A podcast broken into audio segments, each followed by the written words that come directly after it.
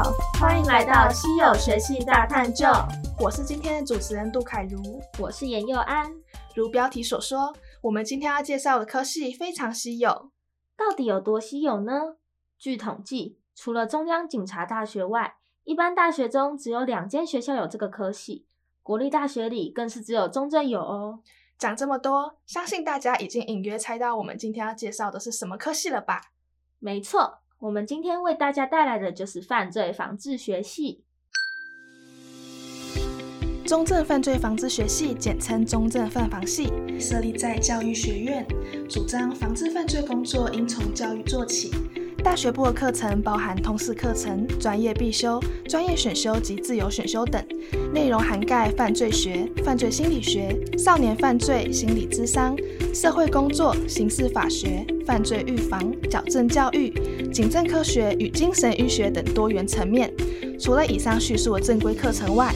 本系学生可选择修习教育学分，取得公民科及辅导科教师资格，并且结合课外教学，例如参观警察局、监狱、法院或少年矫正学校等，去那边实习，以求课程进行更为创新及活泼，切合犯罪防治实务工作的需求，为国内犯罪防治教育扎根。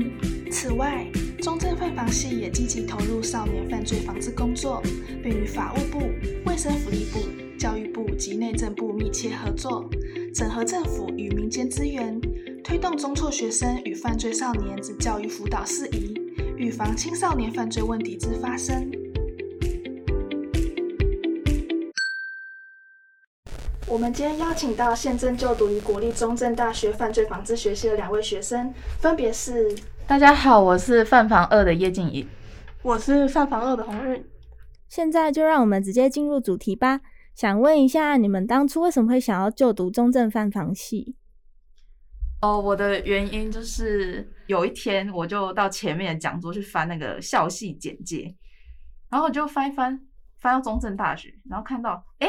犯罪防治系，好酷哦！就是前面都没有完全没有听过这个科系耶，然后再加上我自己小时候就是超级爱看柯南，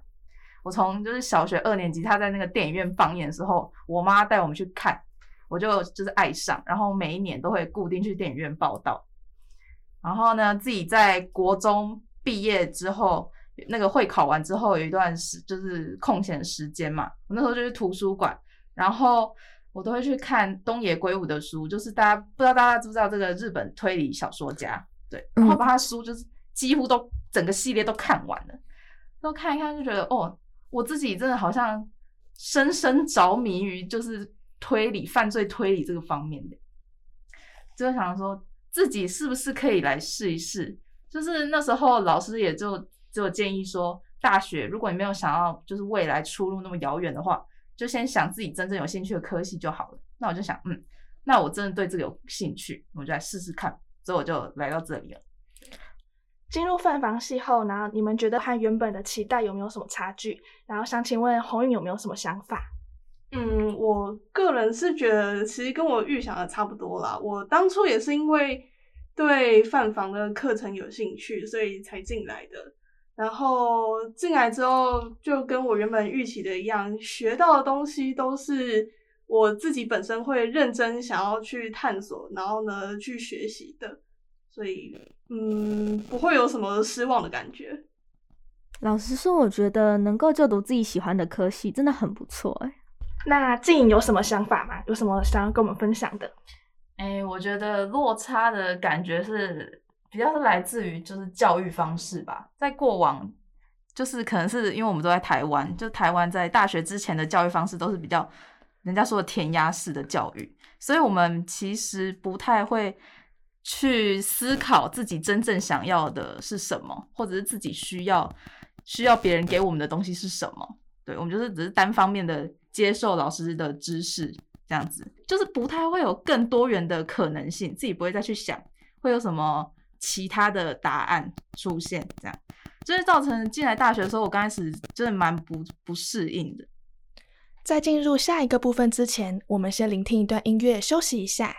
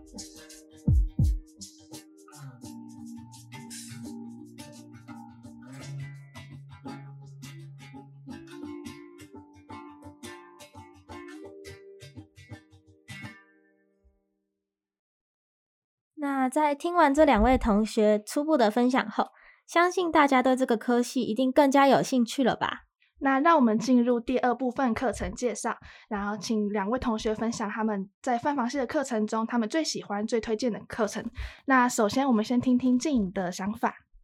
哦，我自己最推荐的课程是犯罪学，这是我们大二的必修课。它有什么就是很特别的点吗？或者是教授的上上课方式让你特别喜欢吗？哦，教授呢？我觉得他上课方式算就是不是那种特别跳脱传统的方式，但是呢，他呃教学，我觉得他统整的很清楚，他不会像是呃有些大学教授呢，可能在讲解上就会让学生就是听听不太懂他到底在讲什么，他会整理的比较就是白话，让我们很容易吸收的的那个方式，或者是他会用整理的。整理笔记的方式给我们，那我们在考试的时候就会知道哦，就是他这样考出来，那我们就知道要怎么去写。那犯罪学它主要的内容有教什么吗？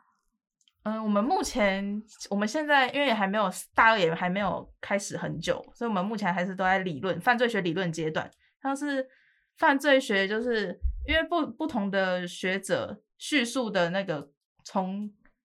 他们的角度对对，角度不一样，所以就是像有犯罪的，从生物方面的啦，心理方面的啦，社会方面的啦，对。那我们想请问，呃，鸿运的看法？嗯，就像刚静讲的一样，我们系不同教授他们的上课方式都不太一样，有像刚刚犯罪学那一种，呃，会把整个理论都统整好，然后呢，比较以有逻辑的方式直接。教给你跟高中比较类似的那种上法，然后也有教授是比较重视讨论的，就是他上课的时候会喜欢请同学发表意见啊，像呃我们系上智商理论这堂课就比较偏向这一方面的。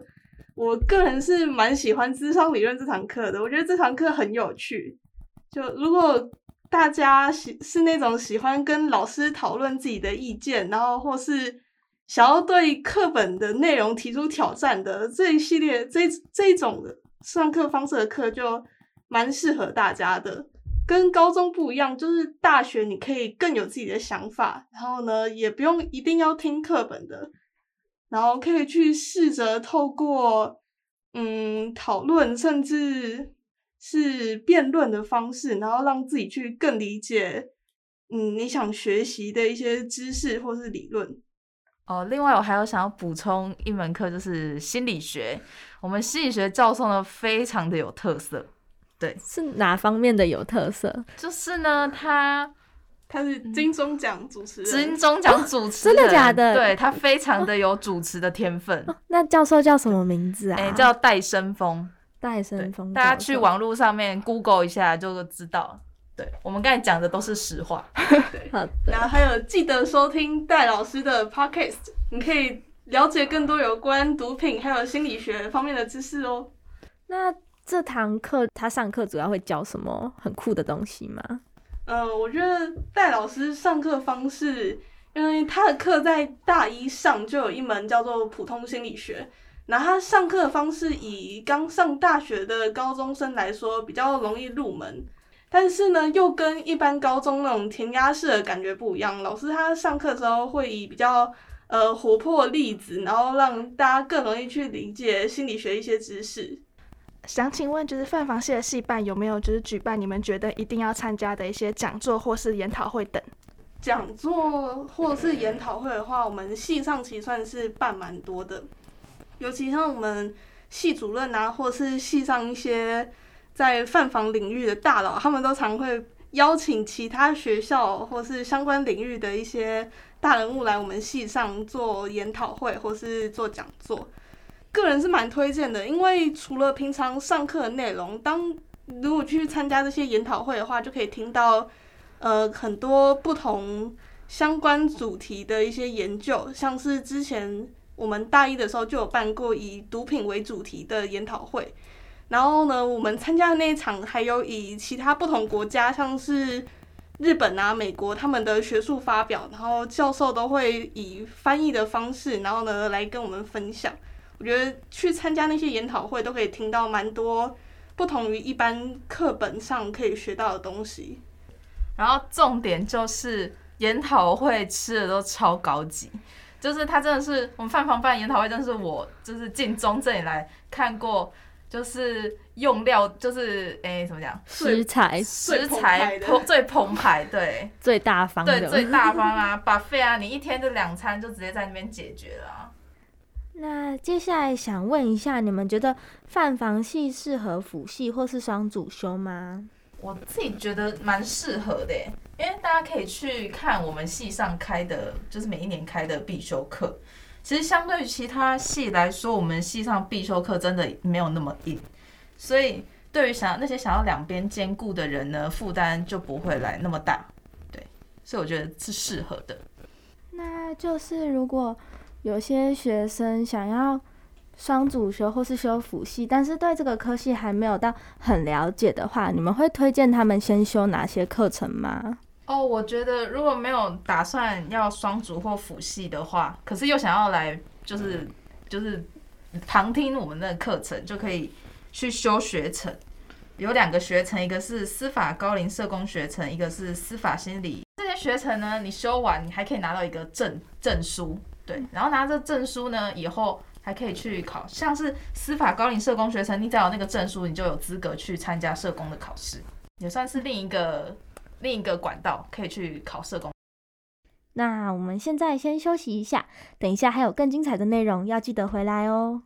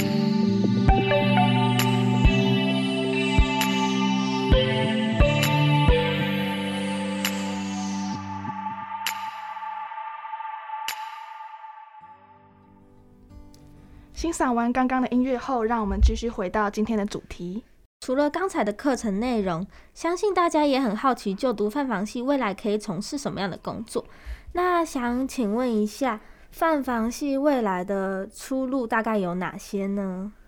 嗯，我们犯防系最主要的出路是走国考，就是国家考试，包括刚刚提到的修完学程之后呢，可能去考社工啊，或是你想要走司法相关的路线，例如呃调查员啊，或是监狱官，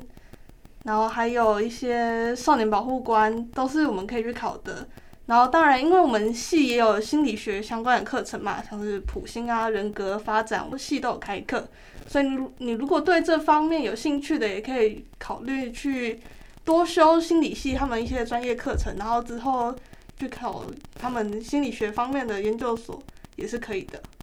那你们自己本身又比较想要从事哪方面的行业吗？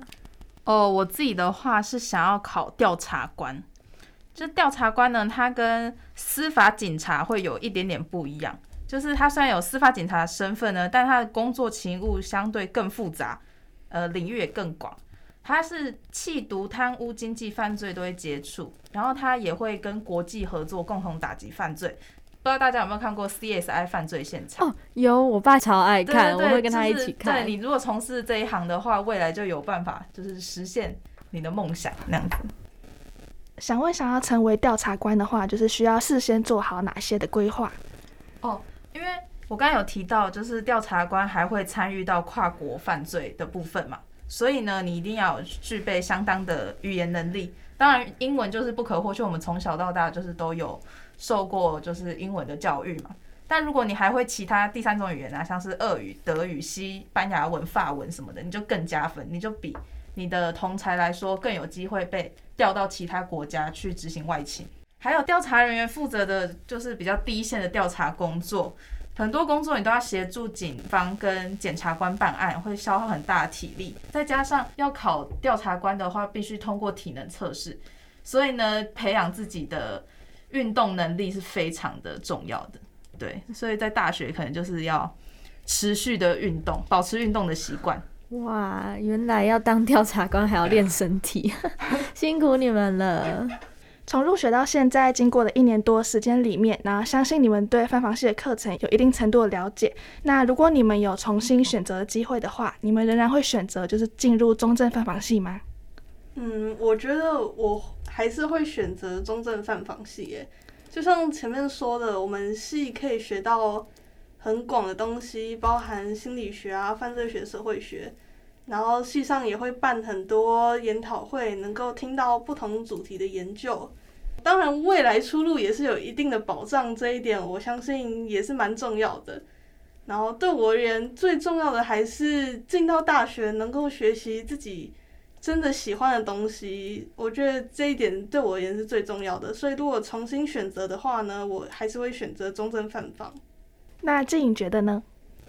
哦，我也会，因为进到这个科系，确实有学到我有兴趣的专业知识，也对于很多社会议题有更深一层的了解。现在我会以不同的观点来看待同一件犯罪事件，而不单单只是站在被害者的立场，一昧责怪加害者，而是会开始思考加害者本身的背景啊，像是他们是否有精神疾病或人格异常，这些都有可能是构成他们犯罪的原因。也会思考相关法规能不能针对他们个别的处遇呢，提出有效且多元的犯罪防治政策。能够有这些思考上的改变，对我而言是非常珍贵的，所以我不会后悔进入这个科系。听起来你们都很明确知道自己想要什么，而且犯防系也确实能够提供你们想学的知识。正在聆听节目的高中生们，如果你们的兴趣与静颖和鸿运相同，真的可以好好考虑一下这个科系。在节目的最后，想请你们给高中生一些建议，就是如果他们以后真的想要就读这个科系的话，呃，我对高中生们的建议是，如果你们只是看到这个科系的名字，觉得诶、超酷超有趣的话呢，我是建议先去确认我们大学的一些课纲啊课程，然后可以买一些相关书籍，甚至直接去。买犯罪学的专业书目都是 OK 的，可以先去看看、翻翻看，确认一下里面内容是不是真的你有兴趣、想要深入去探索、去学习的。然后再来重新确认，再重新考虑是不是真的要来就读犯防系。然后，如果是已经确认真的就是想要进来犯防系就读的话，我建议各位高中生可以开始练习关注社会新闻，不管是国内国外的也好，像是日本最近发生的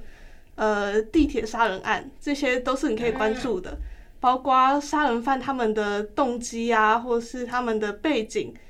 然后还有社会对这一些嗯刑事案件的讨论，以及相关的法律条款，都可以去看看，都可以去关注。那静有什么想要补充的吗？哦，我想要补充就是犯防呢，毕竟还是以国考为取向的科系。我觉得你要先，你要去先检视自己是不是对于担任公务员有没有兴趣。如果你没有兴趣的话，其实我们不太建议你来就读我们的科系。但如果你是属于那种只想要，诶，先想现阶段。只想要念自己有兴趣的科系的话，你还是可以来念。毕竟我们的科系范围很广嘛，有跨法律、心理、社会学、刑事、司法、精神医学等等的，你一定可以从中找到你更有兴趣的领域。我们今天的节目进行到这边也到尾声了，非常荣幸今天可以邀请到两位范房系的学生鸿运、静影，然后跟我们分享他们的经历。在听完今天的介绍后，同学们如果想更进一步了解范房系，也可以 Google 搜寻中正大学的官网哦，或是也可以搜寻我们系上教授戴生峰戴老师的 Podcast 节目，了解相关的议题。总之，很谢谢大家拨空跟我们一起探索泛房这个稀有科系。那我们就下次见喽，拜拜，拜拜。